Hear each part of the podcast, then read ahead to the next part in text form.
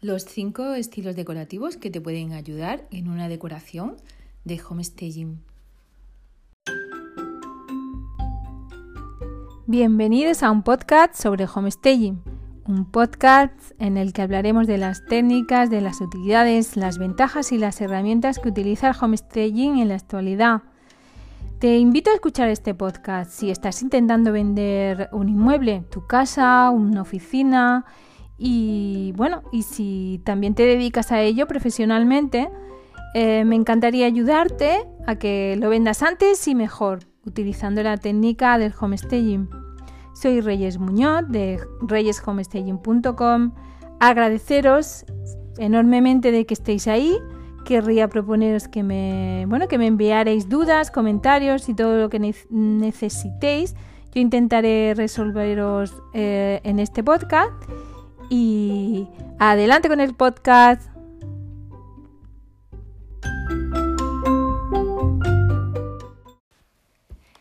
Requete buenas, hola, ¿qué tal? ¿Cómo estáis? ¿Cómo vais? Encantada de estar aquí una vez más con vosotros. Hoy me gustaría hablaros de cinco estilos decorativos que a mí me encantan para inspirarme en una decoración de, de homestaging. Estos estilos se adaptan muy bien en, en nuestros proyectos de homestaging porque tienen unas características y bueno que me encantan y que me gustan y que realmente tienen características propias de, la decoración em, destinada a vender.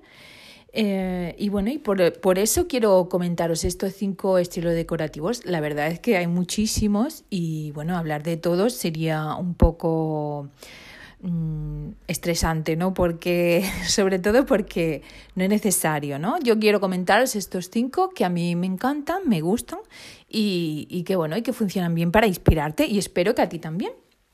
Así que vamos a ello.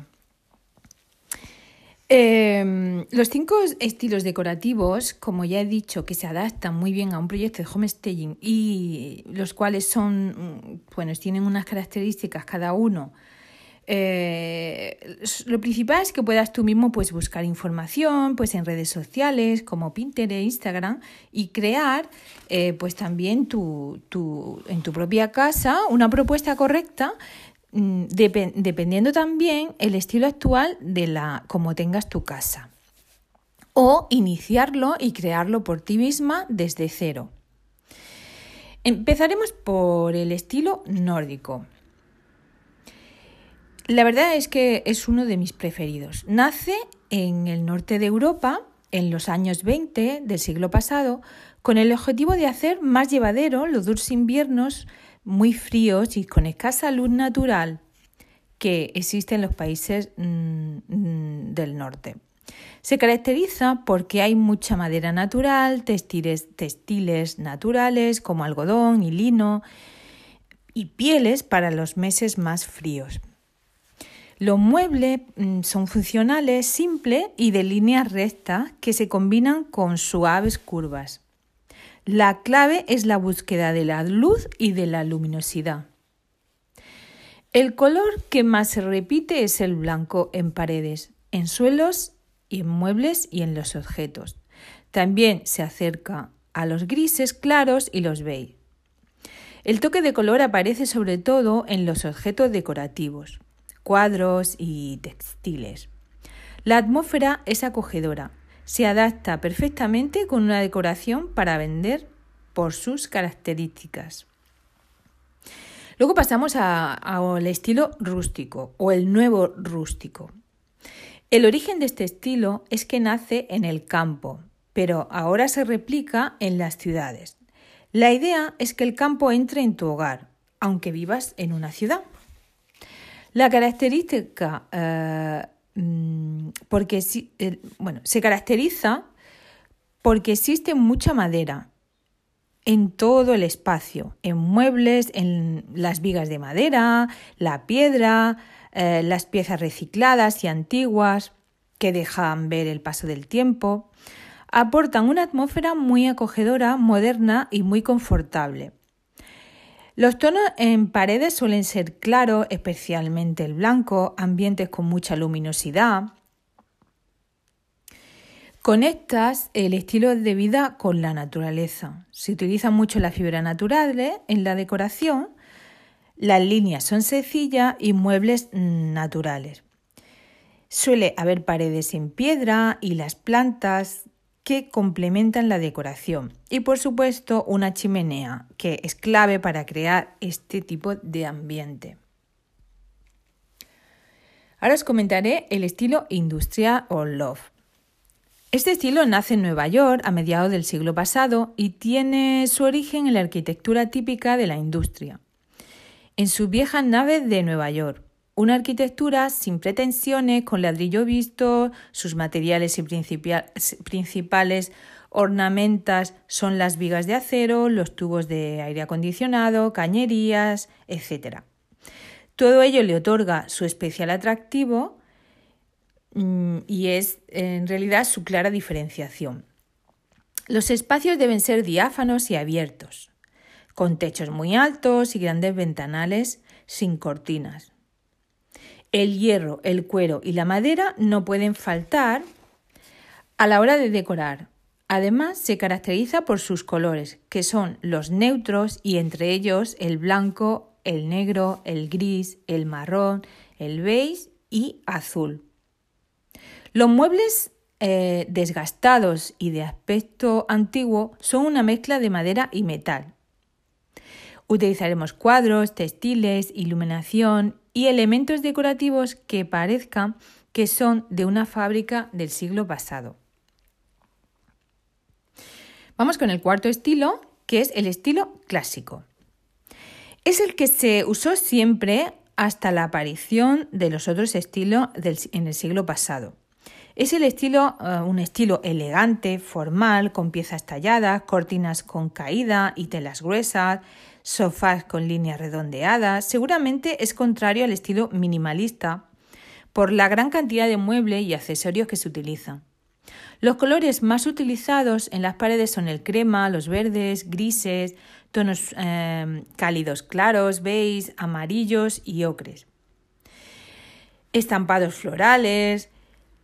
El mobiliario se inspira en la época mm, de Luis XV y XVI o en María Antonieta. Sus, eh, sus claves de éxito es equilibrar la fuerza visual de todas sus piezas con muebles de grandes dimensiones. Los techos y las paredes tienen un efecto de grandiosidad, potenciando la altura de los techos. Es frecuente ver motivos de escayola, cenefas, molduras y remate. Los objetos decorativos más usados son las lámparas de araña, los espejos con marcos elegantes, los cuadros, los candelabros, las lámparas, las esculturas. Se usa la madera caoba o roble, por ejemplo, la porcelana de cristal en objetos decorativos. Es un estilo muy presente en las casas actuales. Para bajarle un poco su personalidad y poder utilizarlo en los proyectos de homestaging, procuraremos hacer varios cambios que nos ayudan a dar protagonismo al espacio y no a los muebles, em, logrando así el equilibrio. Bajaremos el tono de las paredes, si tienen tonos fuertes, por un blanco eliminaremos los objetos muy grandes y pesados quedándonos con pocos muebles. Eliminaremos la decoración excesiva como las lámparas de araña y las cortinas pesadas y telas que no dejan pasar la luz por visillos. Introduciremos algún sofá con líneas rectas y más sencillas. Si los muebles son oscuros y se puede, pintaremos los mismos en tonos claros. Utilizaremos cuadros sencillos y suaves con ello habremos logrado crear un ambiente más sereno que pueda funcionar con la decoración que estamos buscando para vender casas. El último estilo que comentaré es el minimalista. Este estilo tiene una máxima, que es decorar con el menos número de elementos posibles, con el objetivo de ganar en funcionalidad y sobriedad en el espacio. Tiene su origen en los Estados Unidos en la década de los 60 este estilo se caracteriza porque mm, sus paredes son blancas, prácticamente sin cuadros ni objetos colgantes. Todos los acabados deben ser prácticos, útiles, sencillos y aprovechables. Los elementos decorativos son mínimos para lograr una sensación de amplitud, tan útil en homestaging. El diseño minimalista se, eh, se piensa líneas básicas como cuadrado y rectángulo. El monocromático es uno de los secretos que utiliza el minimalismo y los colores son neutros. Puedes em, encontrar casi siempre dos colores y rara vez encuentras tres. Por lo que cobra mucha importancia incorporar algún elemento clave y rompedor que destaque entre los demás. En este tipo de decoración, el espacio y la luminosidad es lo más importante, cosa que nos facilita nuestro trabajo y a la hora de mostrar un inmueble, mm, pues que se perciba el espacio en toda su totalidad. Bueno, y aquí y nada más, estos son los cinco estilos decorativos que hoy os quería ah, hablar y que podemos utilizar en nuestro proyecto de homestaging. Hay muchísimas más, eso está clarísimo, pero yo te comentaba a ti aquí, como te dije, eh, pues lo que más me gusta y lo que pueden, em, bueno, lo que puedes utilizar para inspirarte. Y bueno, si tienes alguna duda o pregunta eh, que creas que puedo ayudarte, te invito a seguirme en mi página web reyeshomestaging.com o puedes escribirme un correo a reyeshomestaging.gmail.com. Muchas gracias por todo y hasta la próxima.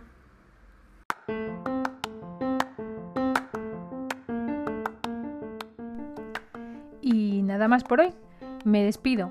Ah, espero que os haya gustado. Si es así, pues eh, darme un like, como se suele decir, o hacerme una review, o pasar por mi página web, reyeshomestaging.com, y bueno, hacerme algún comentario. Aquí estaremos. Muchas gracias. Hasta pronto.